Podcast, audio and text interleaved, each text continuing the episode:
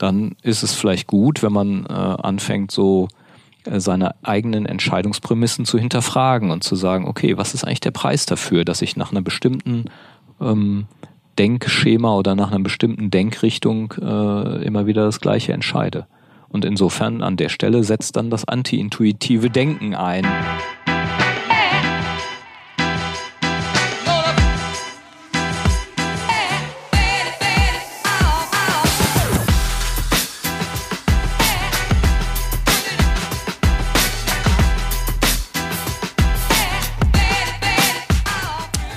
Herzlich willkommen zu Folge 3 von Anti-Intuitiv, der Podcast für systemisches Denken in der Wirtschaft.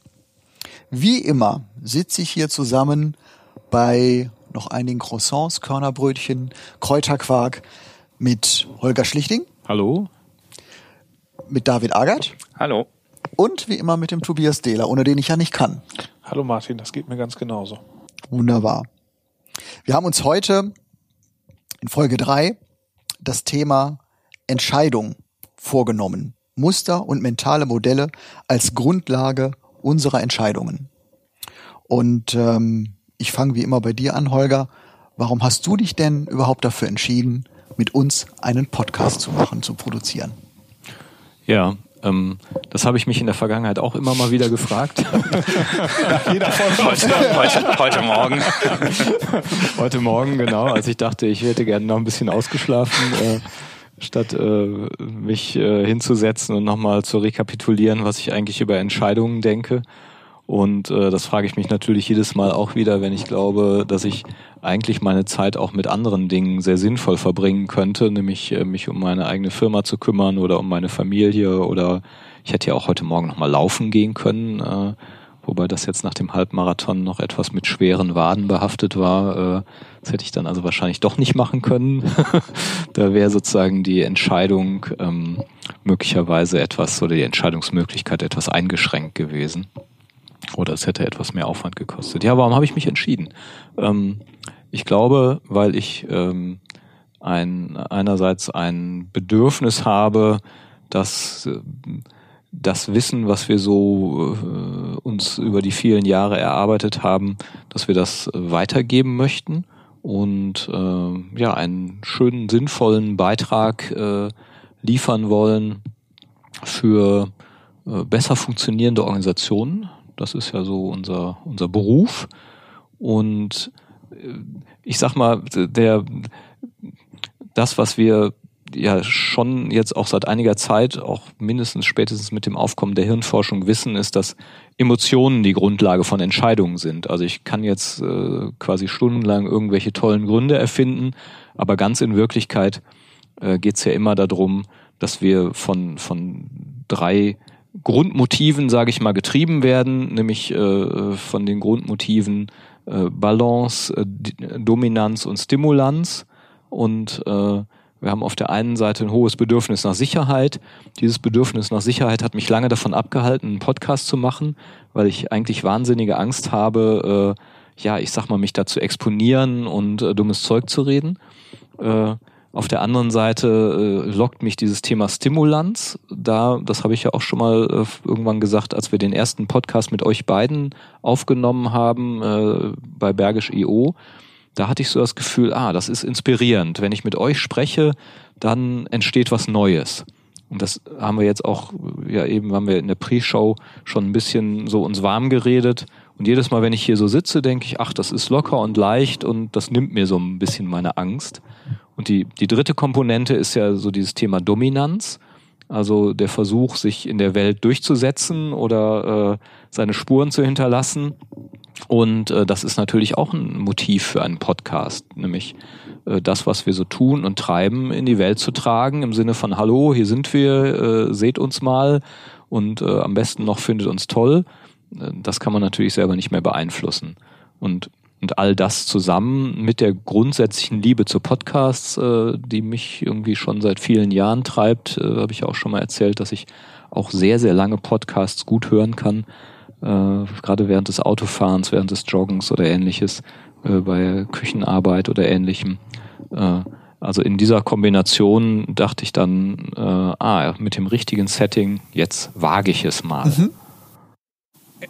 Im Wort Entscheidung steckt ja aber auch Scheiden drin, ne? also trennen. Ähm, also man trennt sich ja quasi von anderen Dingen. Man entscheidet sich für das eine. Ähm, also hättest du ja auch ganz andere Dinge als ein Podcast machen können. Ähm, war das für dich überhaupt äh, ein Gedanke? Also du hast ja, du hast ja im Endeffekt unter den Aspekten, die du gerade erzählt hast, überlegt, wie ähm, wie kann ich quasi mein, meine Themen, mein Wissen äh, in die Welt tragen. Ja, genau. Äh, hast du hast du an der Stelle entschieden oder hast du ausgewählt oder wie, wie war der Prozess? Weil das ist ja eigentlich ganz spannend, warum du dann am Ende beim Podcast geblieben bist und nicht bei einem Kundenmagazin oder einer, einer Fernsehshow. Ja, ich äh, dazu passt so ein bisschen äh, ein, ein Zitat von, von Luhmann. Ähm, Entscheidung ist eine die ausgeschlossene Möglichkeit mitkommunizierendes Ereignis äh, eines autopoetisch operierenden sozialen Systems. Also äh, die, also das, das, zum, das zum Thema, wir sollen am Anfang nicht genau. ganz so komplex einstellen. wir sind genau. nicht mehr am Anfang. Also in der Entscheidung wird eben die, die ausgeschlossene Möglichkeit mitkommuniziert. Äh, wird sie das tatsächlich? Also in dem Fall, ähm, jetzt wo du fragst, ja, kann man die mitkommunizieren? Wozwischen habe ich mich entschieden, wenn ich sage, äh, wir wollen so ein bisschen was von unserem Wissen in die Welt tragen und äh, das ist nicht nur banales Erfahrungswissen, sondern dahinter steckt ja auch eine gewisse äh, theoretische ähm, Kenntnis und Haltung, die auch ganz bewusst als anti-intuitiv bezeichnet wird.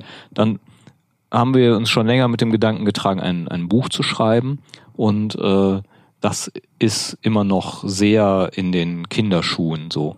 Und mit dem Medium Podcast haben wir dann gemerkt, ah, das ist eine, ein Zugangsweg, der sehr viel leichter mit unserem Arbeitsalltag zu verbinden ist, weil der Arbeitsaufwand, der Vorbereitungsaufwand sehr viel geringer ist. Insofern tatsächlich hat es eine Entscheidung gegeben, nämlich zwischen, äh, ich schreibe mal eben einen kurzen Blog, ich schreibe ein Buch äh, und ich, äh, ich mache einen Podcast, haben wir dann gemerkt, boah, das, der Podcast ist wirklich ein cooles Format, um bestimmte Inhalte äh, voranzutreiben. Also ne, hinter jeder dieser ähm, ja, Entscheidungen steckt natürlich auch immer die Wahl für äh, das mache ich nicht. Aber muss ich das nicht ein Stück weit trotzdem differenzieren? Wahl und Entscheidung? Also ich muss ja nicht zwingend die Wahl haben. Also eine Entscheidung kann ja auch linear auf Basis von Erkenntnissen erfolgen, ohne eine Wahl zu haben. Da gibt es jetzt natürlich verschiedene Definitionen, äh, wie man Wahl und Entscheidung äh, definiert. Und ähm, im Grundsatz kann man sagen, dass man eine Entscheidung, also ich glaube grundsätzlich an äh, folgende Definition oder ich nutze die auch gerne, dass man eine Entscheidung treffen muss, wenn die Situation eigentlich unentscheidbar ist. Also wenn man eben mit ähm, Kognition auch nicht weiterkommt, mit sachlichen Argumenten, mit Pro- und Kontraabwägung. Der Holger hat zwar gerade auch geschildert, mindestens jetzt retrospektiv, äh, was ihn dazu äh, geführt hat, äh, eben nicht ein Buch zu schreiben, sondern ein, ähm, eine, äh, einen Podcast aufzunehmen.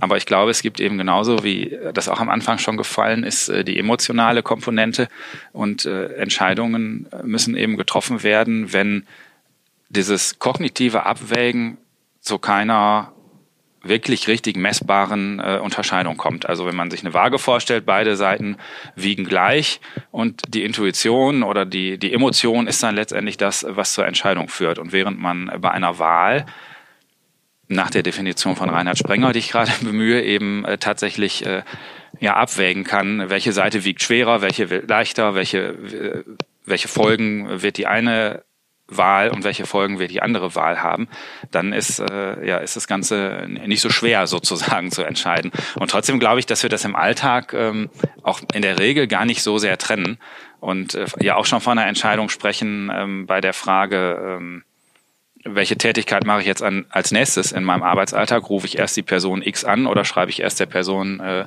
Y eine E-Mail? Da könnte ich natürlich äh, jetzt äh, abwägen und am Ende diese Wahl treffen. Aber wir nennen es in der Regel Entscheidung und äh, unterscheiden das gar nicht so genau. Aber bedeutet das denn dann nicht, dass die, also dass die, die Auswahl quasi das ist, was wir, ich sag mal gerade auch im, im beruflichen, im geschäftlichen Umfeld ganz rational tun können? Also ähm, Faktoren abwägen, Preis, Verfügbarkeit äh, und so weiter. Und dass die Entscheidung eigentlich das ist, was, ich sag mal, unbewusst getroffen wird. Also es gibt zwar Denkprozesse, aber du hast ja eben auch die, die, ähm, äh, so die, das Umfeld, äh, also Stimulanz und Dominanz und so weiter erwähnt, ähm, dass die Entscheidung eigentlich das ist, was, ähm, ich sag mal, irgendwo aus den aus dem tiefsten Inneren unseres Selbst heraus entsteht und ähm, eigentlich nur noch durch den Pressesprecher unseres Gehirns nach außen hin gerechtfertigt wird? Ja, ich glaube, dass das, äh, dass das ein, ein wesentliches Element ist, dass wir tatsächlich Entscheidungen äh, zu einem sehr, sehr großen Teil auf, auf der Grundlage unserer, unserer Vorprägung, unserer Emotionen äh, treffen. Das auf jeden Fall. Also ist es so ein bisschen, wenn ich das Bedürfnis habe, ein äh, sportliches Superfahrzeug zu fahren mit, ich weiß nicht, 350 PS, dann ist es eine Entscheidung. Und äh, ob das dann hinterher von BMW oder von Porsche kommt, das ist eigentlich die Auswahl, oder? Also das, die, die Frage, warum ich meine, dass ich einen Supersportwagen besitzen mhm. muss, die kann ich gar nicht rational erklären. Es gibt keinen guten, also von A nach B komme ich auch, ähm, ich sag mal, zu Fuß mit dem Fahrrad oder äh, mit einem klapprigen äh, Gebrauchtwagen. Aber ich meine, ich brauche so einen Sportwagen, dann ist es eigentlich so eine, ja, eine Entscheidung, wo ich mich auch ganz bewusst gegen alle anderen Optionen mal erst entschieden habe. Und dann kommt die Auswahl, nehme ich jetzt Fabrikat A oder B oder sowas. Ne? Naja, also genau, und um nochmal bei dem Treiber zu bleiben, der, der, Treiber ist eben im Zweifelsfall Status. Ja? Also das könnte eine, ein Bedürfnis von dir sein, ein Grundmotiv ist äh, gesehen werden, ist, ist Status, ist äh, ja, eine Bedeutung zu haben, äh, möglicherweise auch äh, damit verbunden, eine gewisse Dominanz auszustrahlen. Und äh, die sucht sich dann eben einen Weg und das kommt dann eben zu der Entscheidung, ah ja, okay, mit einem Auto kann ich das irgendwie äh, gut ausdrücken und äh, übrig bleibt dann, ach, das finde ich einfach cool. Ja, also es, äh, es gibt möglicherweise gar nicht eine Verbindung oder eine, eine gute Erkenntnis dieser eigenen Grundmotive, äh, sondern äh, es ist nur der, der Eindruck, okay, das, das muss ich jetzt haben, sozusagen. Aber der Podcast heißt ja anti-intuitiv. Gibt es anti-intuitive Entscheidungen dann überhaupt oder ist das dann eh alles intuitiv? Ja, das glaube ich eben genau schon. Äh, dass ich glaube eben, dass ähm, wenn Entscheidungen sehr maßgeblich von teilweise auch unbewussten oder nicht ganz äh, geklärten Emotionen getrieben werden auf der einen Seite und wenn Entscheidungen, und jetzt kommen wir ja in das Feld der Organisation, was uns ja hier eben im Wesentlichen trifft, wenn Entscheidungen auf der, auf der Grundlage von äh, vorhergegangenen Entscheidungen getroffen werden, also Organisationen sind ja sozusagen historische Maschinen, sagt Luhmann, äh, die ja die ganz viel von von äh, wie funktioniert's richtig abgespeichert haben und auf dieser Grundlage neue Entscheidungen treffen, weil sie ja nicht immer bei Adam und Eva anfangen wollen, sondern sagen, okay, was hat sich bewährt? Äh, haben sie quasi ein Set von Entscheidungsprämissen, äh, die sich durch vorhergehende Entscheidungen und deren Bewährung herausgebildet haben. Und auf dieser Grundlage, nämlich äh, ah ja, Sicherheit vermittelnde Entscheidungsprämissen, die in der Vergangenheit gut waren, plus der Emotionen äh, der Entscheider, werden halt wiederkehrend immer wieder, ich sag mal, in die ähnliche Richtung weisende Entscheidungen getroffen. Und ähm, da an der Stelle kann es schon spannend sein, nämlich äh, diese intuitive Richtung zu unterbrechen, da einen Musterwechsel herbeizuführen und zu sagen, okay, die Art, wie wir in der Vergangenheit zum Beispiel einen bestimmten Typ von Managern immer wieder eingestellt haben, weil wir zum Beispiel gedacht haben, naja, ah das sind durchsetzungsstarke Personen und äh, die wissen, wo es lang geht und die zeigen auch anderen, wo es lang geht und äh, ja, die, die, ähm, keine Ahnung, äh, ja, sind eben äh, äh, besonders äh, durchsetzungsstark und dann stellt man fest, naja, das hat einen Preis, ja. Und äh, wenn wir immer wieder die gleiche Sorte von, von äh, Mitarbeitern haben oder von Führungskräften haben, dann sorgen wir auch dafür, dass die immer wieder ähnliche Entscheidungen herbeiführen, äh, die möglicherweise zum Beispiel, wie wir dann irgendwann bei näherer Betrachtung äh, unserer Kundenrückmeldung feststellen, äh, ja gar keine so positive Resonanz erzeugen. Ja, die haben kurzfristig Erfolg und langfristig äh, vergraulen die uns Kunden, weil die sich über den Tisch gezogen fühlen. Ähm, dann ist es vielleicht gut, wenn man äh, anfängt, so äh, seine eigenen Entscheidungsprämissen zu hinterfragen und zu sagen, okay, was ist eigentlich der Preis dafür, dass ich nach einer bestimmten ähm, Denkschema oder nach einer bestimmten Denkrichtung äh, immer wieder das Gleiche entscheide. Und insofern an der Stelle setzt dann das anti-intuitive Denken ein, nämlich sich selber nicht zu trauen, den eigenen Entscheidungsprämissen äh, nicht grundsätzlich zu trauen und zu sagen, ah, da, das meine Erfahrung sagt, das ist alles genau richtig so, sondern immer wieder zu glauben, ah, okay, und äh, wenn das zu selbstverständlich wird, dann mal kurz Stopp mhm. und sagen, wie könnte, was, was würde passieren, wenn wir auch das mal andersrum probieren? Das äh, Phänomen, was du jetzt schilderst gerade, das hat der Martin in der Einleitung ja auch schon mit zwei anderen Fachbegriffen erwähnt, nämlich die äh, mentalen Modelle und organisationalen Muster, die eben äh, prägend sind äh, für die Entscheidungen, die die einzelnen Akteure in einer Organisation treffen. Und diese, um diese beiden Begriffe einfach nochmal aufzugreifen, ähm, sind nämlich genau das, ähm, das Konzentrat äh, der, der Erfahrung der Vergangenheit sozusagen, das, was Holger gerade geschildert hat. Also ich habe in der Vergangenheit Entscheidungen getroffen, die vermeintlich funktioniert haben, die, die gut waren. Und daraus bauen sich, baut sich über die Jahre oder über die Zeit eben ein mentales Modell der Organisation. Nicht nur das mentale Modell der einzelnen Personen, sondern eben auch ein mentales Modell der Organisation, was für die ganze Organisation gilt.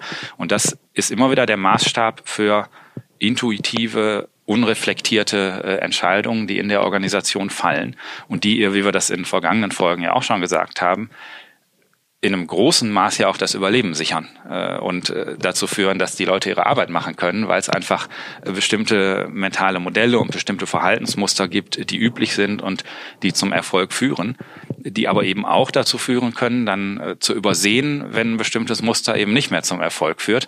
Und das ist eben der Punkt, wo spätestens dann, im Idealfall vorher, die das anti-intuitive Denken einsetzen sollte und eben dieses Verhaltensmuster oder dieses mentale Modell erstmal erkannt werden muss, um es dann vielleicht zu hinterfragen und äh, um über alternative Denkweisen ins Gespräch zu kommen, die dann am Ende äh, vielleicht zu einer Weiterentwicklung des mentalen Modells der Organisation führen können.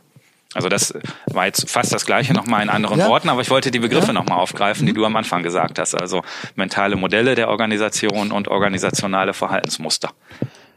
Jetzt, jetzt hast du, Holger, ja jetzt eben so beschrieben, wie du zu der Entscheidung gekommen bist, oder vielleicht wie ihr zwei zu der Entscheidung gekommen seid, das mit einem Podcast zu machen.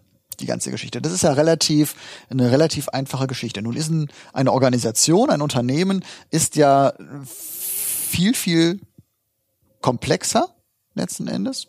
Und wenn du jetzt noch, äh, oder wenn man jetzt noch sagt, okay, ich möchte auch meine Entscheidungsmuster durchbrechen, äh, also möchte anti-intuitiv handeln, das macht das Ganze ja auch nicht unbedingt einfacher ist im ersten Schritt ich habe mich gerade gefragt, als ihr das äh, äh, so erläutert habt, werden eigentlich mehr Entscheidungen getroffen oder mehr Entscheidungen nicht getroffen? Im Sinne von, sie müssten eigentlich getroffen werden, aber ich schieb sie vor mich her, ich äh, sie sie sie sie äh, bewegen sich so durch durch die Organisation, ohne jemals äh, wirklich angefasst zu werden, weil wir, der Tobias und ich als Unternehmer sehen das in unseren kleinen Unternehmen, glaube ich schon, wie viele Entscheidungen wir treffen, zu treffen haben oder dann auch nicht zu treffen. In größeren Organisationen ist das dann sicher noch mal eine andere Geschichte. Ich glaube, dass man viele Entscheidungen gar nicht als Entscheidung wahrnimmt, nämlich eben genau die, die intuitiv fallen, die selbstverständlich sind, mhm. sozusagen, in welche Richtung es geht. Und das ist äh, das, was du jetzt vielleicht auch vor Augen hast, äh, dass es genau da eigentlich genau um die Punkte geht, mhm. wo man vielleicht die Intuition verlässt schon automatisch, weil man irgendwie merkt, hier ist was, wo man mal was anders machen müsste, was man vielleicht aber auch nicht so gerne macht und es deshalb lieber so macht wie in der Vergangenheit und äh, das weiter aussitzt. Also dass die Stellen, die man wo man eine Entscheidungsnotwendigkeit wahrnimmt, äh, die Stellen sind, äh, wo man eben auch im Idealfall die Intuition verlässt, um eben ja anti-intuitiv zu denken und ähm, neue und andere Aspekte bei seiner Entscheidung zu berücksichtigen, die man eben intuitiv vielleicht nicht gesehen hat, weil man da einfach den mentalen Modellen der Vergangenheit gefolgt ist. Das ist jetzt noch keine Antwort auf deine Frage, aber vielleicht die, die Herleitung, also dass es, äh, glaube ich, ganz viele Entscheidungen gibt, die man als solche aber gar nicht wahrnimmt, weil sie einfach der Alltagsroutine, um ein anderes Wort zu bemühen, der Alltagsroutine folgen und man einfach so weitermacht beziehungsweise auch unterlassen ist ja dann eine Entscheidung. Ne? Indem ich, indem ich etwas nicht entscheide, ähm, habe ich auch eine Entscheidung getroffen, nämlich äh, diesem ja. Thema gerade keine Wichtigkeit beizumessen oder dem Konflikt aus dem Weg zu gehen. Was ich gerade gedacht ja. habe, als du das so gesagt hast, ist, ähm, braucht es denn nicht eigentlich sowas wie eine, äh, ich sag mal, Entscheidungsbefähigung. Also ähm, wenn du so in so einer Organisation bist, da sind viele Menschen in unterschiedlichen Abteilungen und Strukturen und Hierarchieebenen und so weiter. Und wer darf denn jetzt entscheiden? Darf das immer nur der ganz oben oder der ganz unten? Und äh, das hat ja was, hat ja ganz viel mit Partizipation zu tun. Ne? Also ähm, äh, der der Entscheidungsrahmen eines Partners ist sicherlich ganz anders als der eines äh, äh, CEOs. Und ähm, äh, wie kommt man in einer Organisation überhaupt dahin, dass Entscheidungen möglich sind? Wenn Entscheidungen, also wenn man wenn man noch ein bisschen bei dieser Unterscheidung zwischen äh, Entscheidung und Auswahl bleibt, also ähm, dass ein, ich sag mal, ein Einkäufer entscheiden kann oder auswählen kann, ob er bei Lieferant A oder B kauft, das ist in seinem Kompetenzbereich drin. Aber wenn ganz grundsätzliche Entscheidungen getroffen werden müssen, das muss ja gar nicht unbedingt sein, dass es, ich sag mal, oben, um in so einem hierarchischen Bild zu bleiben, äh, am besten angebracht ist. Aber gleichzeitig müssen die Leute sich ja ähm, dazu ermutigt und, und, und befähigt fühlen, Entscheidungen zu treffen. Das ist ja, also ich glaube, es gibt ja so Voraussetzungen im Endeffekt, über die man auch diskutieren muss, die für doch die Organisationsentwicklung dann ganz entscheidend sind. Genau. Also in dem Ach, Fall, ja, in dem Fall sprechen wir von Entscheidungsprogrammen. Mhm. Also in dem Moment, wo eben quasi diese Dinge reguliert sind in einer Organisation, äh, sind das eben ganze Sets, ganze Bündel von Entscheidungen. Und äh, diese Bündel von Entscheidungen sind Entscheidungsprogramme. Äh, und interessanterweise, je standardisierter diese Entscheidungsprogramme sind, umso mehr kann es sozusagen zu einer Kompetenzverschiebung nach unten und zu einer Dezentralisierung äh, kommen. Also die, die Organisation muss ja quasi äh, äh, regulieren, eingrenzen, was entschieden werden darf. Sonst äh, ja, gäbe es ja äh, quasi kontinuierlich Probleme. Wenn, wenn das völlig frei wäre, wenn das völlig kontingent wäre, wenn das völlig beliebig wäre, was entschieden wird, äh, schließen wir die Fabrik heute auf oder nicht, lass uns mal gucken, äh, wozu haben wir denn jetzt Lust, äh, ja, das ähm, würde natürlich ein bisschen herausfordernd sein. Deswegen ist die ist, ist in dem Entscheidungsprogramm vorgesehen. Da kommt jemand morgens, äh, dreht den Schlüssel rum, äh, schließt auf, schaltet das Licht an, die Maschinen fahren hoch, Leute kommen rein, ziehen sich um, gehen an ihre Arbeitsplätze, nehmen die Werkstücke und fangen an zu produzieren. Das sind ja alles quasi äh, Entscheidungsprogramme, die vorgegeben sind und die damit auch Einschränkung der Wahlmöglichkeiten bedeuten. Wird ja? denn an den Stellen überhaupt noch entschieden? Also es ist, es ist ja gar keine ja, Entscheidung, ist, ob, genau, ob, die Fabrik ist, morgen früh wieder aufmacht, oder? Das ist ein Entscheidungsprogramm. So, deswegen, äh, äh, das ist ein Entscheidungsprogramm, was sich äh, ja gegen die Option äh, so zum Beispiel entscheidet, die Fabrik an dem Tag zuzulassen. Äh, die besagt eben, das wird eben morgens um sieben aufgeschlossen und nicht um, um äh, zehn oder sowas. Äh, also das bietet quasi äh, eben ein ganzes Set von, von, von Entscheidungen. Und je klarer diese Programme sind, umso weniger braucht es irgendwie eine, eine komplexe Hierarchie oder besonders top ausgebildete Leute. Ja, also der Ablauf bei McDonalds ist eben ein Entscheidungsprogramm, was äh, ja es erlaubt, dass irgendwie auch ungelernte Leute äh, in, in diesem äh, Ablauf dann entscheiden können, okay, wenn es piepst, ähm, dann gehe ich jetzt mal rüber zur Fritteuse und nehme die Pommes daraus. Aber äh, äh, da frage ich mich jetzt auch, ist das wirklich noch eine, eine Entscheidung, wenn mir das vorgegeben ist? Also also ich, ja, ich habe zwar wenn ja. du die wenn du es piepsen lässt, genau. was auch eine Option wäre, dann zum einen nervt es, aber zum anderen sind die Pommes dann hinterher sehr sehr knusprig. Und genau, ich, ja, so mag ja. ich. Ich glaube, und, äh, von daher äh, ja, ist, ist sozusagen dieses Wechselspiel von dem Entscheidungsprogramm, das ist ja nichts anderes als äh, ein kommuniziertes äh, äh, Set von Entscheidungsoptionen, ja, und, äh, und der individuellen Entscheidung des Einzelnen. Das ist ja ein Wechselspiel, das ist ja eine, eine, eine lose Kopplung von diesen Entscheidungsprogrammen und dann von der äh, tatsächlichen Entscheidung des psychischen Systems, äh, sich in Bewegung zu setzen und die Fritteuse äh, auszuschalten. Und ich glaube, dass diese Vielzahl von kleinen Entscheidungen im Alltag mindestens so relevant ist wie die, wie die großen Entscheidungen, die vielleicht das Top-Management trifft, ähm, in welche Richtung es jetzt strategisch gehen soll, ob man in Land X oder Land Y äh, jetzt den Markt äh, erobern möchte. Und äh, deshalb glaube ich schon, sind das Entscheidungen. Und ich glaube nämlich, dass äh, jede, jedes Individuum in der Organisation in jedem Moment eine Entscheidung trifft.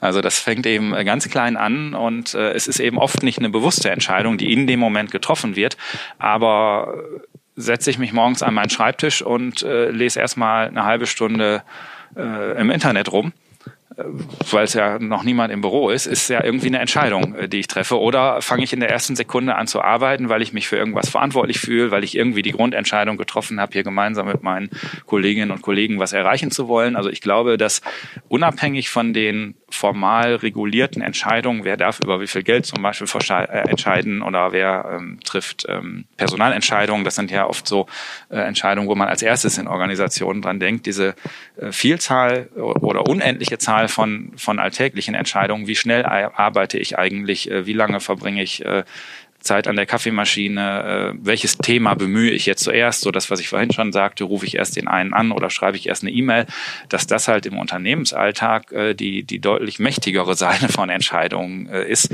die aber am Ende einen wesentlichen Beitrag zum Unternehmenserfolg mit sich bringt. Und ich denke, das war mein zweiter Gedanke, dass es eben diese Entscheidungsprogramme gibt, äh, die äh, Holger schildert. Und die gibt es in zwei äh, verschiedenen Arten. Also der, der klassische, den man, wo man vielleicht auch zuerst beim Wort Programme dran denkt, ist eben der über über Hierarchie und Kontrolle sozusagen diese Entscheidungsprogramme letztendlich auch durchzusetzen.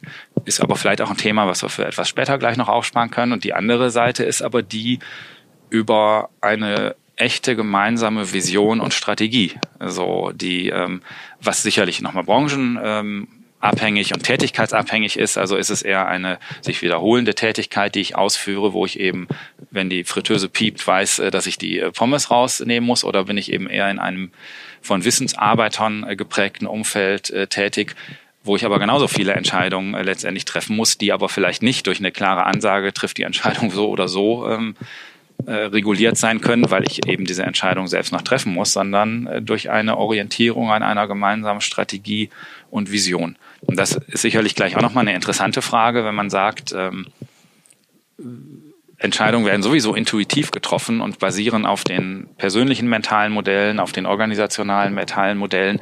Welche Relevanz hat denn dann eine strategische Ausrichtung? Man könnte ja erstmal denken, ja, überhaupt gar keine, weil eigentlich das andere das Mächtigere ist, was ich auch glaube. Aber ich glaube trotzdem, dass es die andere Seite auch gibt äh, und man eben daran auch Entscheidungen und Handlungen äh, orientieren kann. Aber das ist eben äh, die zweite Seite. Also wir definieren das jetzt einfach mal so, man kann das bestimmt auch bestreiten, dass eben der, der Alltag der Organisation aus unendlich vielen Entscheidungen besteht. Äh, rein, wenn wir jetzt wieder unser, ähm, lieben Herrn Luhmann äh, zitieren, dann äh, der sagt nämlich, Organisationen bestehen aus Entscheidungen. Ja, wir haben ja in der letzten Podcast-Folge auch schon mal äh, postuliert, dass Organisationen nicht aus äh, Gebäuden, Teppichböden, Schreibtischen und Menschen bestehen, äh, äh, sondern eben tatsächlich äh, soziale Systeme generell aus Kommunikation bestehen und Organisationen im Besonderen aus Entscheidungen bestehen. Und äh, Menschen und Schreibtische relevante Umwelten sind und äh, zum Beispiel äh, die äh, mit Menschen so gekoppelt sind, dass man sich die auch nicht wegdenken kann, das ist schon mal klar. Aber die eigentliche Organisation äh, ist eben unabhängig von dem einzelnen Individuum und, und besteht aus, aus, aus Entscheidungen und besteht eben immer nur im Hier und Jetzt, ja, in der kontinuierlichen Fortsetzung von immer weiteren Entscheidungen. Und natürlich im Alltag äh, machen wir uns das nicht bewusst. Ja, äh, das würde auch gar nicht funktionieren. Das ist so ein bisschen wie der Tausendfüßler, der anfängt darüber nachzudenken, wie denn seine äh, vielen Füße irgendwie sich koordinieren. In dem Moment würde man natürlich ins Stolpern kommen. Es gibt eine schöne Übung dazu, äh, nämlich die Übung, äh, du musst jetzt zehn Minuten lang tun, was du willst. Ja, du kannst mal einer Gruppe von Leuten diese Aufgabe geben. Der äh, Tobias probiert das ja gerne mit seiner Organisation aus, mit seinen Mitarbeitern. Ja, zehn Minuten lang muss jetzt jeder tun, was er will. Und wenn du es schaffst, zehn Minuten lang die Achtsamkeit darauf zu richten, was jetzt dein Impuls ist, dann wirst du feststellen, dass es tatsächlich so ist, dass du ja in jeder Sekunde erneut äh, ja auf einen neuen Impuls achten kannst und immer wieder eine neue Entscheidung treffen kannst. Äh, und eben das auch tust, ja. Ob du jetzt aufstehst und dir einen Kaffee holst oder äh, dich wieder hinsetzt und äh, eine Weile dich entscheidest, verwirrt zu sein oder ja, dann irgendwie äh, als Übersprungshandlung übers Wetter zu reden oder was auch immer zu tun. All das sind am Ende des Tages tatsächlich Entscheidungen. Und ähm, probier's mal mit so einer kleinen Achtsamkeitsübung. Du wirst feststellen, du kommst aus der Nummer gar nicht raus. Ja. Das heißt aber, das führt das dazu, dass eigentlich die Menschen ähm, sich erstmal wieder ihrer, ich sag mal, Entscheidungsmündigkeit äh, bewusst werden müssen? Oder also ist es äh, gibt ich habe ich hab gerade so gedacht, unterdrücken Organisationen quasi mal erst auch so diese diese entscheid also indem ich eben um 8 Uhr im Büro sein muss, ist eben klar, dass ich um 8 Uhr nicht äh, noch im Bett liegen kann. Schöner ähm, Gedanke, ja, äh, genau. So, und dann, genau. dann ähm, äh, äh, und ich habe manchmal den Eindruck, dass insgesamt gesellschaftlich viele Menschen eigentlich sich sehr auf so eine Konformität hin orientieren. Also äh, das tut man so, ähm, das haben wir schon immer so gemacht, auch dann der, in den Organisationen und dass eigentlich diese Mündigkeit für sich wirklich zu entscheiden, was will ich denn, äh, unter vielen, ich sag mal, äußeren Anforderungen ja verschütt gegangen ist und man ähm, so gesehen ähm, viele ja auch dann eher in so einen Lemming-Modus kommen und immer hinter, hinterherlaufen. Und ähm, so wie du das jetzt gerade beschrieben hast, ist es aber eigentlich wichtig, die, die Organisation, ja, ich sag mal, zu dieser Entscheidungsmündigkeit insgesamt zu bekommen. Und das geht nur, wenn der Einzelne das auch kann. Es gibt ganz viele unbewusste Entscheidungen jeden Tag, ja, ähm, äh, aber ähm, es gibt eben auch die Notwendigkeit zu erkennen, wann muss denn eine bewusste Entscheidung getroffen werden, oder? Ja, also das, das hat ja einen hohen Preis. In dem Moment, wo du diese Bewusstheit einführst und den, den Lemming-Modus äh, verlässt, kostet dich das ja Zeit. Das kostet Energie, das Gehirn kostet das äh, einen erhöhten Zuckerverbrauch. Also es ist äh, super anstrengend, äh, diesen Lemming-Modus zu verlassen. Und ähm, das leistet sich oder sollte sich in der Regel ja eigentlich nur die, die, äh, die Führung leisten, die nämlich, äh, habe ich glaube ich auch schon mal irgendwann erwähnt, eigentlich idealerweise äh, auch ihren Störungsauftrag wahrnimmt. Also äh, nicht davon ausgeht, dass das, was wir heute produzieren, äh, auch morgen immer noch genauso gefragt ist und ähm, ja, unser Unternehmen bis in alle Ewigkeit genauso funktionieren wird, äh, sondern anfängt quasi Entscheidungsroutinen zu hinterfragen, äh, ähm, Kundenwünsche, äh, äh die man irgendwie antizipiert und äh, die entsprechenden, ja, ich sag mal, Entscheidungen dafür äh, auch zu hinterfragen. Und äh, also von daher, ich glaube, diese Entscheidungsmündigkeit, hm, das ist für mich ein schwieriger Begriff. Da äh, würde ich mich fragen, wozu, wozu ist das gut? Erstmal ist die Organisation aus meiner Sicht in, äh, die ganze Zeit äh, darum bemüht, Entscheidungen auszuschließen oder beziehungsweise Optionen aus, nicht Entscheidungen, Optionen auszuschließen. Also möglichst viele Dinge, die nicht sein sollen, äh, auszuschließen, damit ganz weniges übrig bleibt, äh, was tatsächlich gemacht werden soll.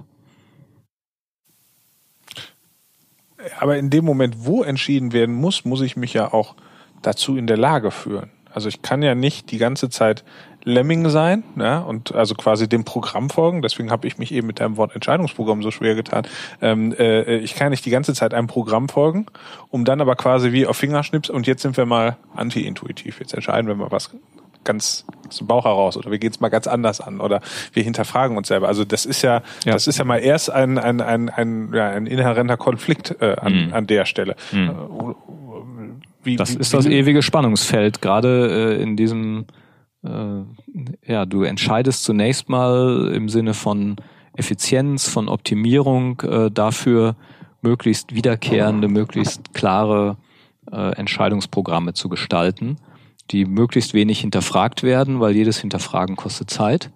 Und auf der anderen Seite äh, willst du natürlich ständig auch am System arbeiten, idealerweise, und äh, trotzdem wieder Dinge hinterfragen. Das kostet dich dann wieder Effizienz. Und in diesem Spannungsfeld äh, operierst du üblicherweise als Führungskraft. Eben mal mehr mit der einen Neigung, stärker zu, nee, lass uns immer strikter nur diesen einen Weg, der sich als erfolgversprechendster äh, herausgestellt hat, verfolgen. Oder zu sagen, Moment, gibt's nicht noch eine weitere Option? Ja? Geht's eigentlich um Tee oder Kaffee? Ja, so nach dem Motto, äh, äh, ja, A oder B.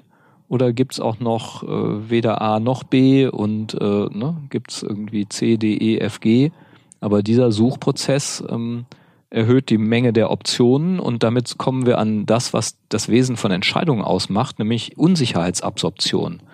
Also das Ziel von Entscheidungen ist eben diese Unsicherheit zu nehmen.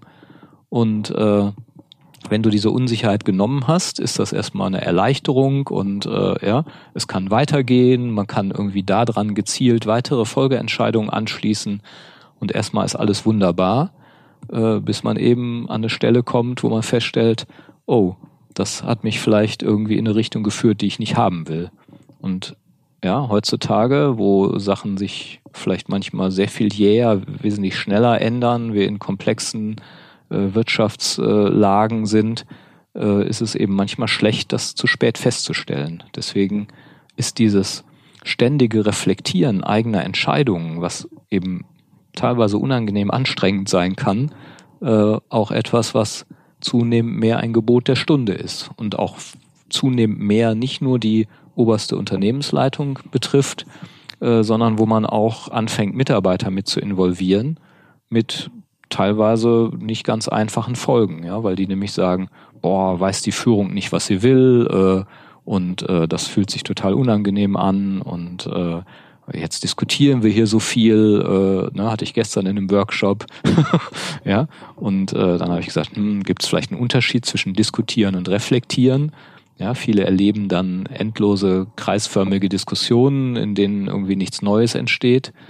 Und bei der Reflexion ist ja das Ziel, dass tatsächlich was, was Neues entsteht, also Entscheidungen auf eine produktive Weise hinterfragt wird, werden, indem man eben sich fragt, okay, wenn wir das immer wieder in der gleichen Art und Weise entscheiden, äh, wo führt das eigentlich hin? Ja.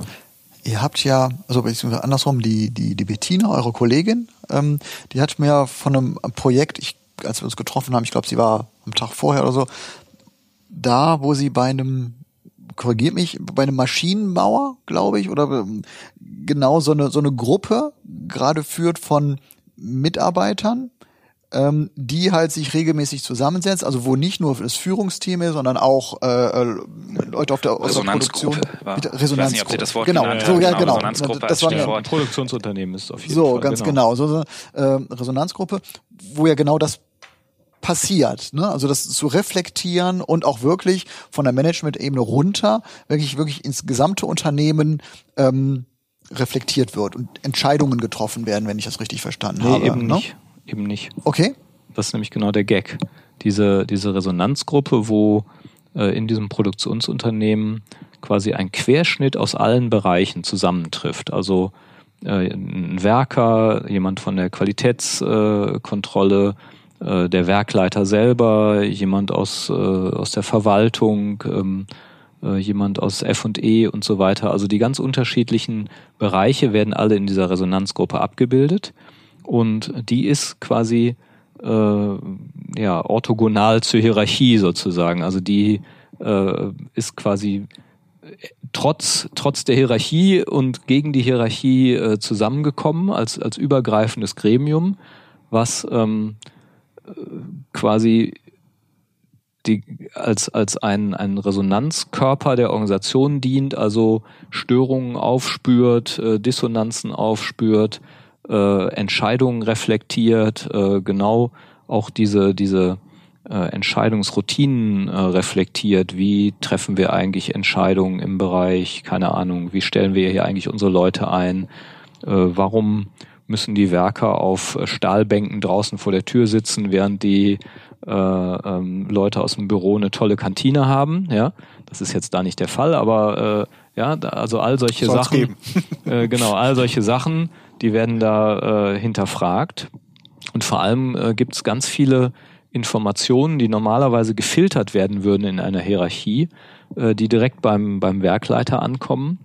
Und ähm, man kann das eher als ein entscheidungsvorbereitendes Gremium ansehen. Dadurch, dass äh, der Werkleiter eben nicht immer nur äh, durch seine, es geht ja über verschiedene Hierarchien, ja, irgendwie unten wird gesagt, es stimmt irgendwas nicht und dann, äh, äh ja, hier gibt's ein Riesenproblem Und je länger das durch die Entscheidungswege läuft, umso mehr kommt dann irgendwie am Ende raus, naja, äh, da gab es mal ein Problem, aber eigentlich ist es schon gelöst und ich weiß auch nicht genau, was eigentlich das, was da eigentlich los ist. Wir machen einen blauen Zettel und damit ist das gelöst. Ja, ja, ja, genau. Genau. Also da kommt sehr unmittelbar was an in so einer Resonanzgruppe. Und ähm, äh, aber es gibt die bewusste Entscheidung, sozusagen Entscheidungsprämisse, dass dort nicht gemeinschaftliche Entscheidungen gefällt werden, sondern Entscheidungen eher vorbereitet beziehungsweise äh, äh, ja, der Kontext stärker in den Blick genommen wird. Also man versucht quasi diese äh, äh, organisationale Blindheit des Werkleiters, also der, der Chef ist ja meistens der am schlechtesten informierte Mitarbeiter einer Organisation.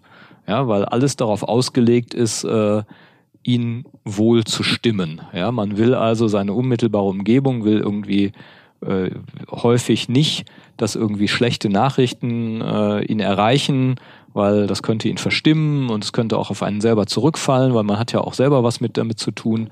Äh, und, und so wird eben immer fleißig gefiltert. Das wird ja irgendwie zwangsläufig. Und diese Resonanzgruppe versucht eben diesen Filter abzuschaffen, damit der Werkleiter dann idealerweise äh, bessere Entscheidungen, äh, zumindest äh, der Situation adäquatere Entscheidungen treffen kann. Also das ist ein Zusammenspiel von Hierarchie und äh, Partizipation, äh, wo wir die Hierarchie nicht aufheben, ganz bewusst nicht, aber den, da, äh, die Hierarchie mit unangenehmen Dingen konfrontieren in stärkerem Maße. Das heißt, der Entscheider muss auch viel mehr aushalten ja, weil sein übliches äh, Wohlfühlambiente, in dem er sich befindet, ja, seine Bereichsleiter, äh, ja, äh, die ihm signalisieren, oh, hier alle Ampeln auf grün, äh, wir sind auf Erfolgskurs, ja, das Produktionssoll wird erfüllt, ja, äh, das wird dann und, und äh, ja, es gab mal Konflikte, aber da unten, nee, ist alles ruhig. Äh, Hilf, ja. Hilft das dabei auch ähm, anti-intuitivere Entscheidungen zu treffen? Also da das, die, die normalen Entscheidungsmuster zu durchbrechen, solch eine Resonanzgruppe? Ich finde, dass sie genau dazu da ist. Also dass sie dem äh, Entscheider äh, eben ähm, eine Basis gibt oder Informationen gibt, um eben Entscheidungen anders zu treffen, als er sie vielleicht auf Basis seiner eigenen Intuition getroffen hätte, indem er eben all das, was da auf den Tisch kommt, äh, berücksichtigen kann. Und ich äh, stimme dem auch äh, so vollkommen zu dass die Resonanzgruppe eben ein entscheidungsvorbereitendes Gremium für die Entscheider ist, bezogen auf die Entscheidungen, die explizit den Entscheidern obliegen, sage ich mal.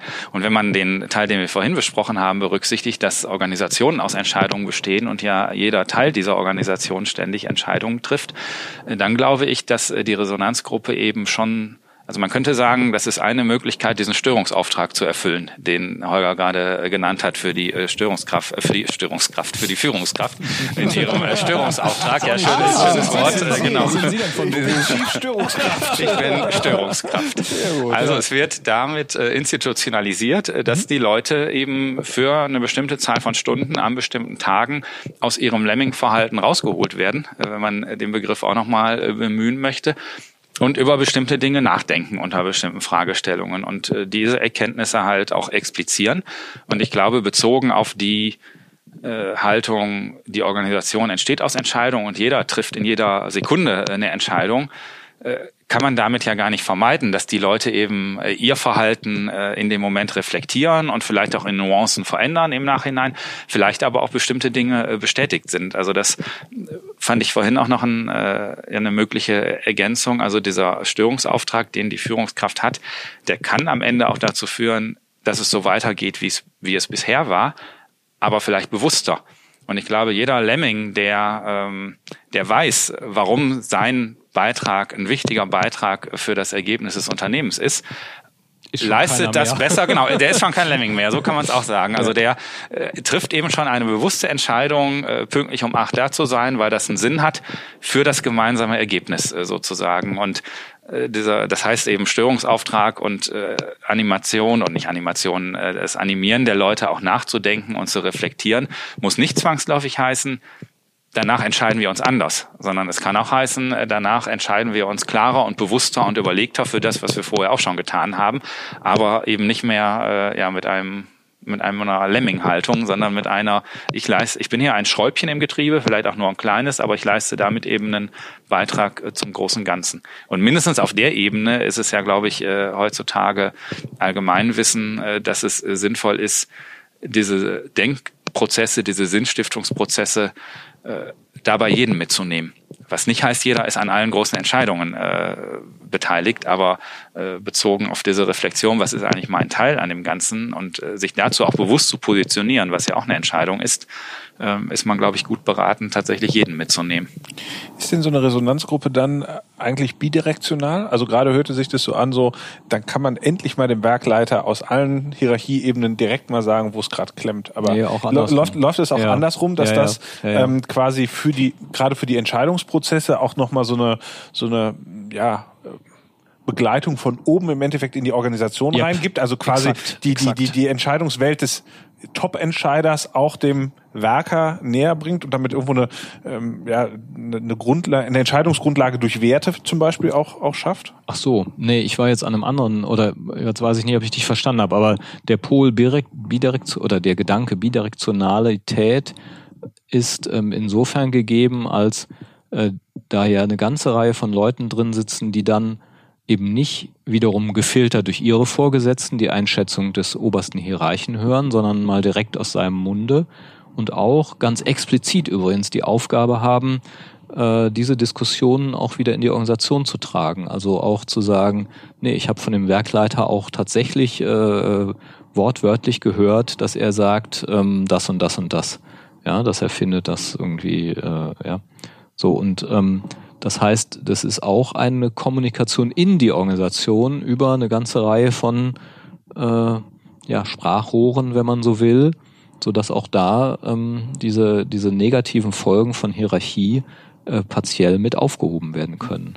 Das macht das, das Ganze so charmant. Ja, ja. Und das passiert nämlich genau nicht, äh, äh, nach unserer Erfahrung, was du schilderst, dass es eben zu so einem Schlagabtausch wird. Also was ich dem schon immer mal sagen wollte und genauso andersrum aber auch nicht, was ich denen schon immer mal äh, sagen wollte.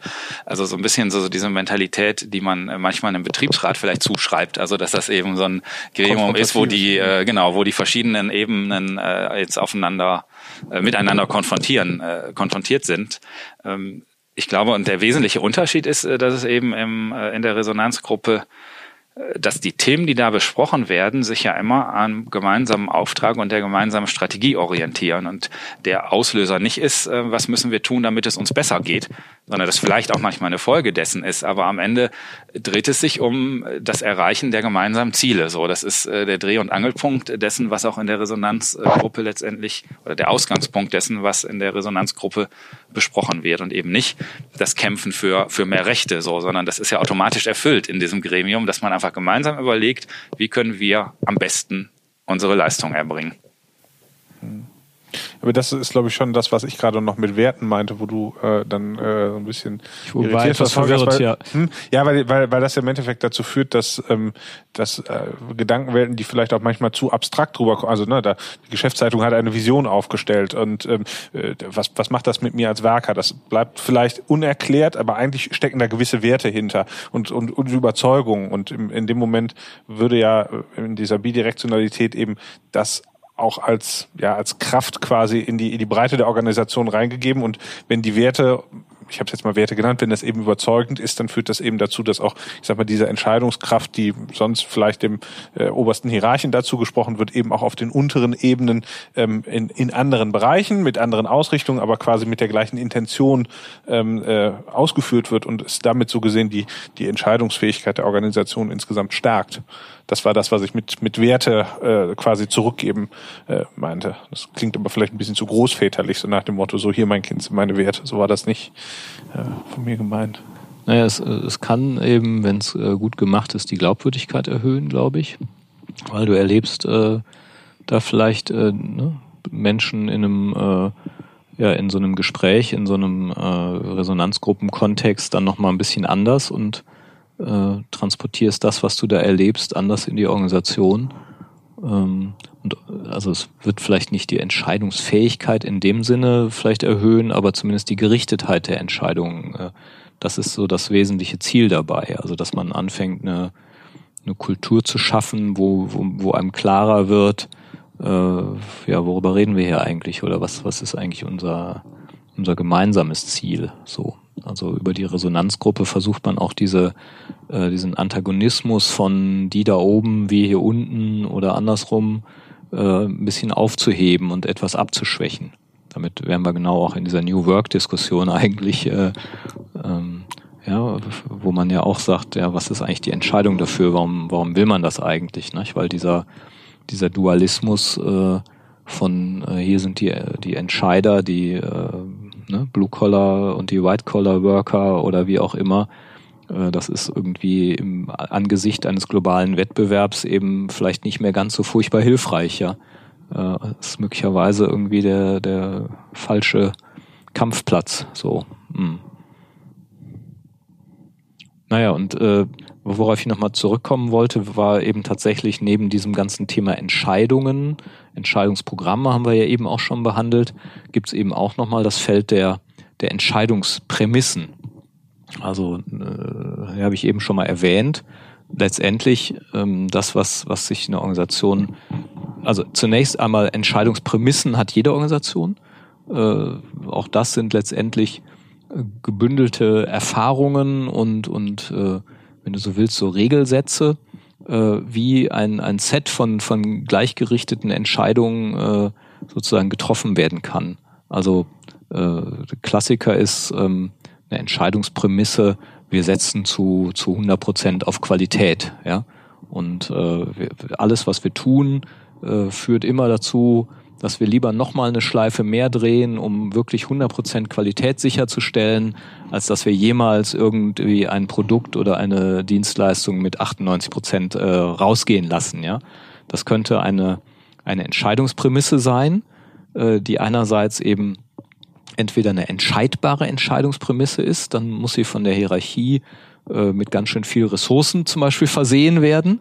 Äh, das wäre eine, eine äh, entscheidbare Entscheidungsprämisse, indem man sagt, so wenn wir das wollen, dann müssen wir hier äh, bessere Maschinen anschaffen und eine, eine extrem aufwendige Qualitätskontrolle einführen und so weiter und so fort. Ähm, und, und damit sorgen wir dafür, dass Entscheidungen immer in eine bestimmte Richtung laufen. Und da an der Stelle kommen Entscheidungen eben auch äh, äh, mit dem ganzen Komplex von, von Strategie in Berührung. Ja, Strategien sind ja nicht immer nur explizit, die hat man ja auch einfach nur.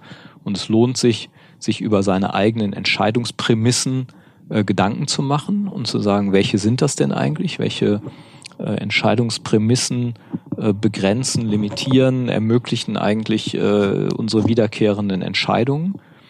Ähm, das ist so die eine Sache, die ich interessant finde. Und auf der anderen Seite die äh, Geschichte, dass ähm, es auch die unentscheidbaren Entscheidungsprämissen gibt. ja, nämlich äh, und dann äh, unentscheidbare Entscheidungsprämissen sind die Unternehmenskultur.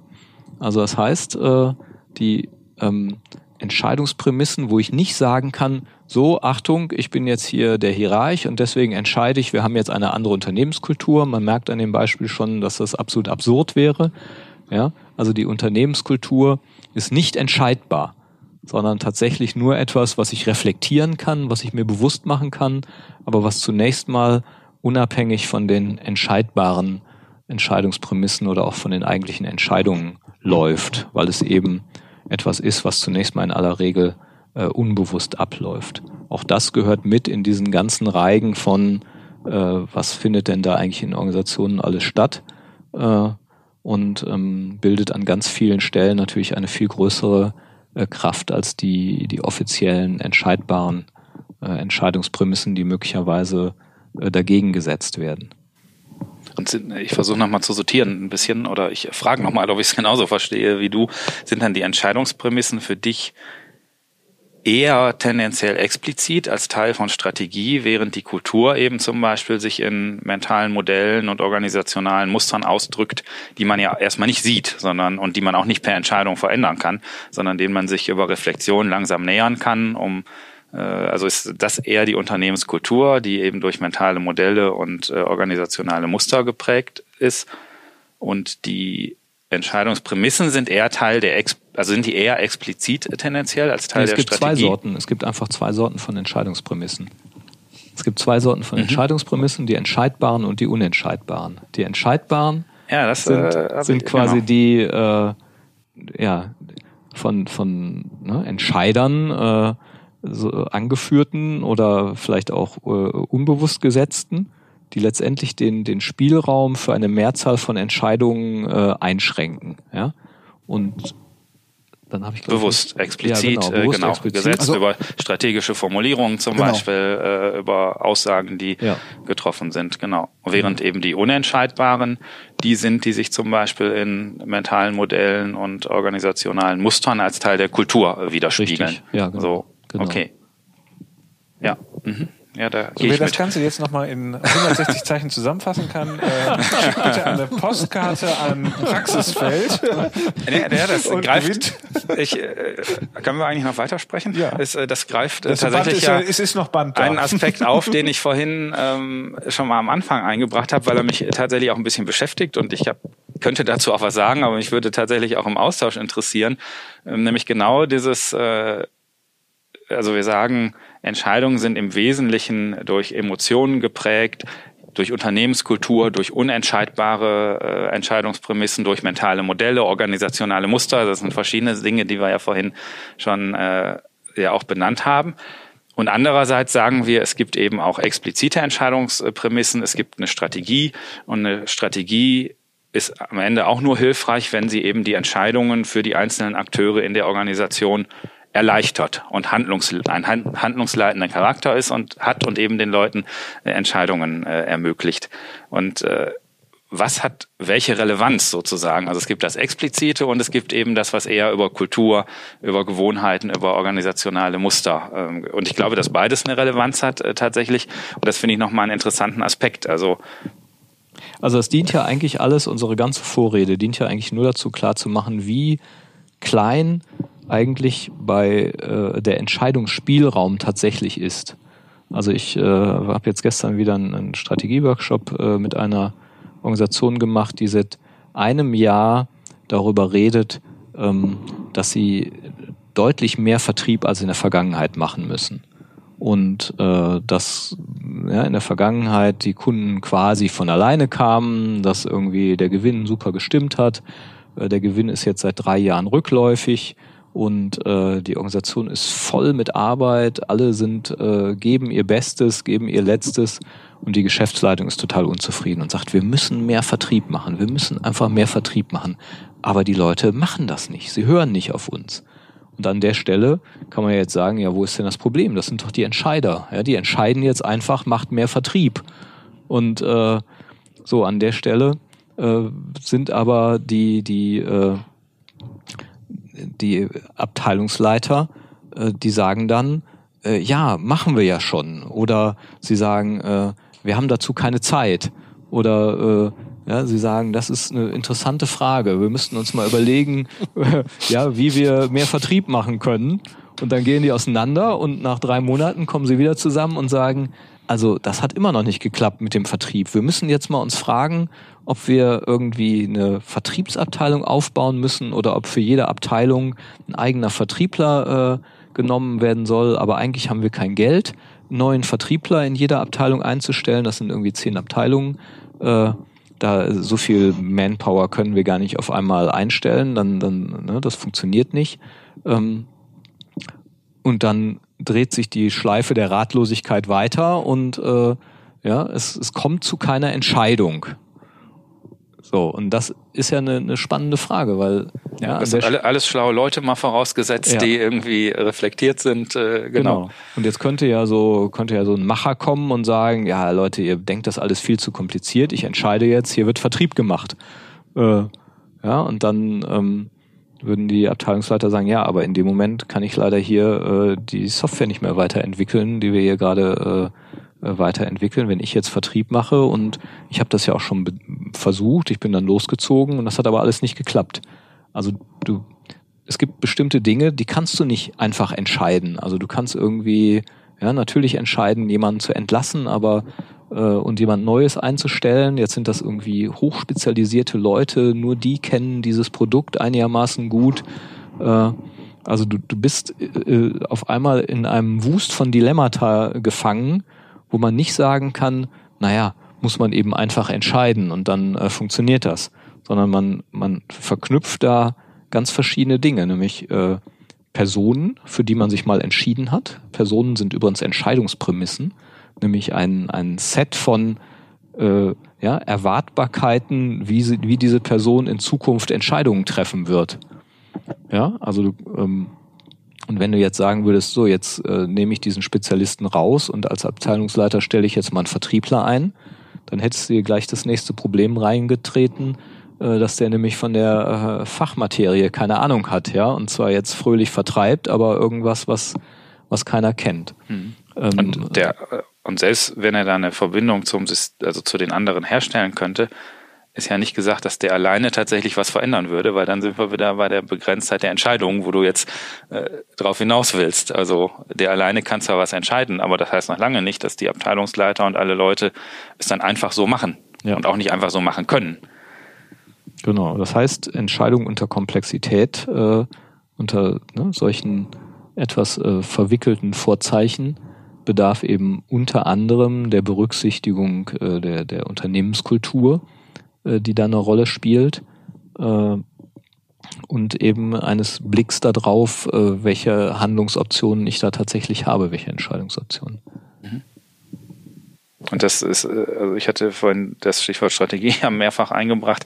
Das ist für mich auch die Antwort auf die Frage, wie eine Strategie funktionieren kann, nämlich nur dann, wenn sie das eben berücksichtigt. Also wenn sie nicht äh, ja auf der grünen Wiese nach vorne schaut, sondern wenn ein Teil der Strategie die Reflexion der vorhandenen Situation im Unternehmen und der vorhandenen äh, Kultur ist und die Strategie sich auch bewusst darüber ist, äh, wie sie ein Spannungsverhältnis aufbaut, äh, sozusagen zwischen der Vision und dem Bild, wo man vielleicht hin will als Unternehmen, aber auf Basis dessen, was halt da ist. Und das ist ein ständiger Reflexions- und Balancierungsprozess zwischen diesen beiden Perspektiven letztendlich sein muss weil eben mit einer expliziten Strategie allein äh, sich noch gar nichts im Unternehmen verändert hat. Mhm.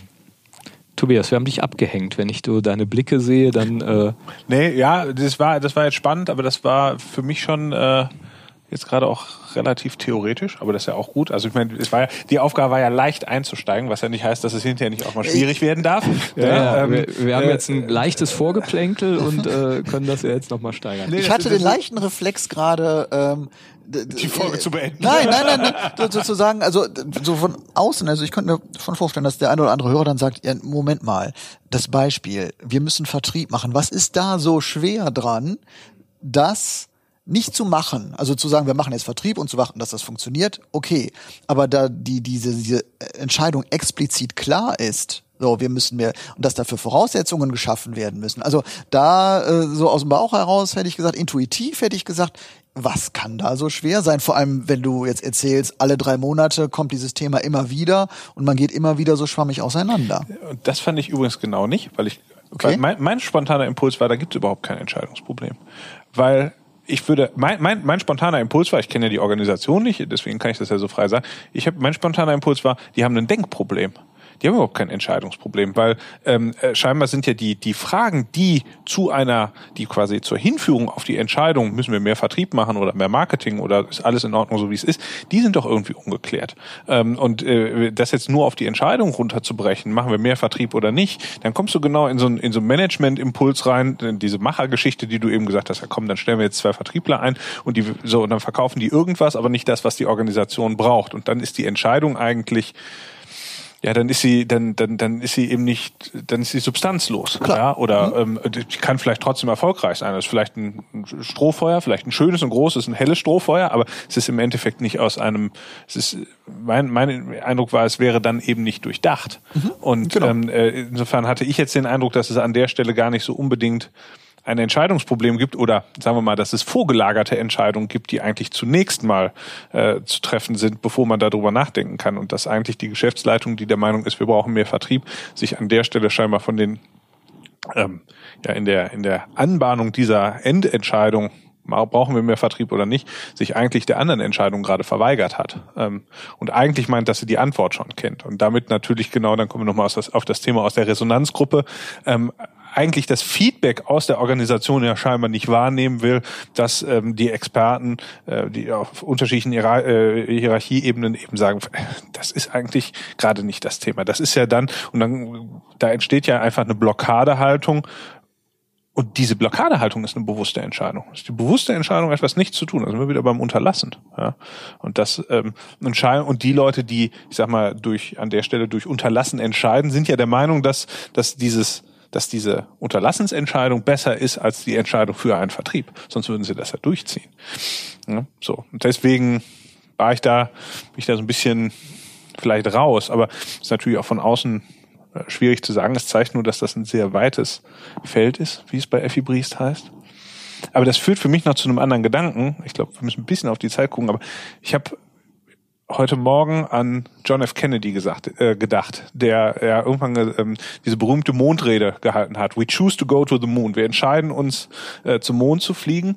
Und daraufhin ist ja eigentlich genau das passiert, was du gesagt hast. Aus dieser Hauptentscheidung heraus, innerhalb von zehn Jahren einen Menschen auf den Mond zu schicken. Und es war eben keine Auswahlgeschichte. Es ging nicht darum, fliegen wir zum Mond oder zum, zum Mars, sondern es ging darum, etwas ganz Neues zu machen. Wir fliegen zum Mond. Hatte, hat, haben sich alle anderen Vision. Entscheidungen an dieser Hauptentscheidung hinterher ausgerichtet. Ja. Also es war eine Vision, ja. eine Entscheidung, die so groß war und eigentlich auch so unschaffbar.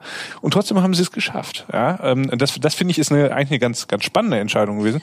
Und als ich dann Martin Handy aus, ich muss einfach dieses, als ich dann, als ich dann ähm, an Kennedy gedacht habe, habe ich an, ich weiß nicht, ich habe ja manchmal komische Hirnwindungen, habe ich an Obama gedacht. Und Obama hat etwas Bewusstes herbeigeführt beim Thema Entscheidung, nämlich Entscheidungsmüdigkeit.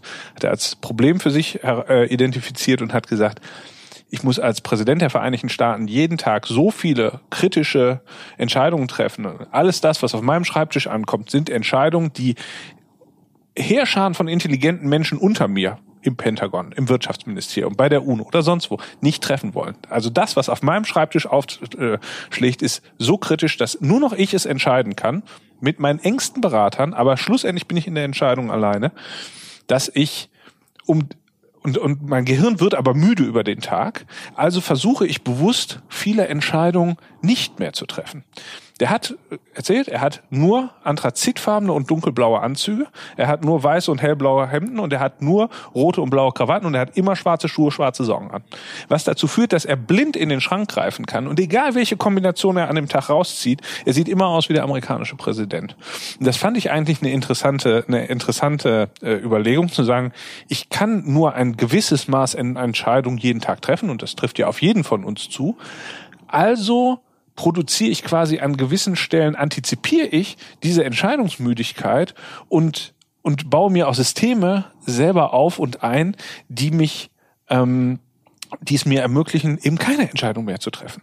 Also ich trage eben nur noch graue und blaue Anzüge und habe nur noch Dinge im Schrank hängen, die ich automatisch kombinieren kann. Das finde ich eigentlich einen ganz spannenden Gedanken, das auch auf Organisationen zu übertragen. Also zu sagen, da wo, wo theoretisch Entscheidung möglich ist, also Barfuß oder Lackschuh, ja, ähm, äh, an der Stelle zu sagen, nee, ich trage aber immer Lackschuh und deswegen quasi aus der aus der Entscheidung quasi nur noch in die Auswahl zu kommen und es damit sich auch selber psychologisch einfach zu machen.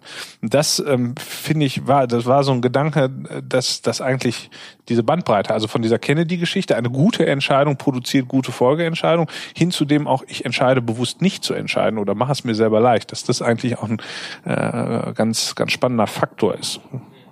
Könnt ihr das aus eurer Arbeit bestätigen?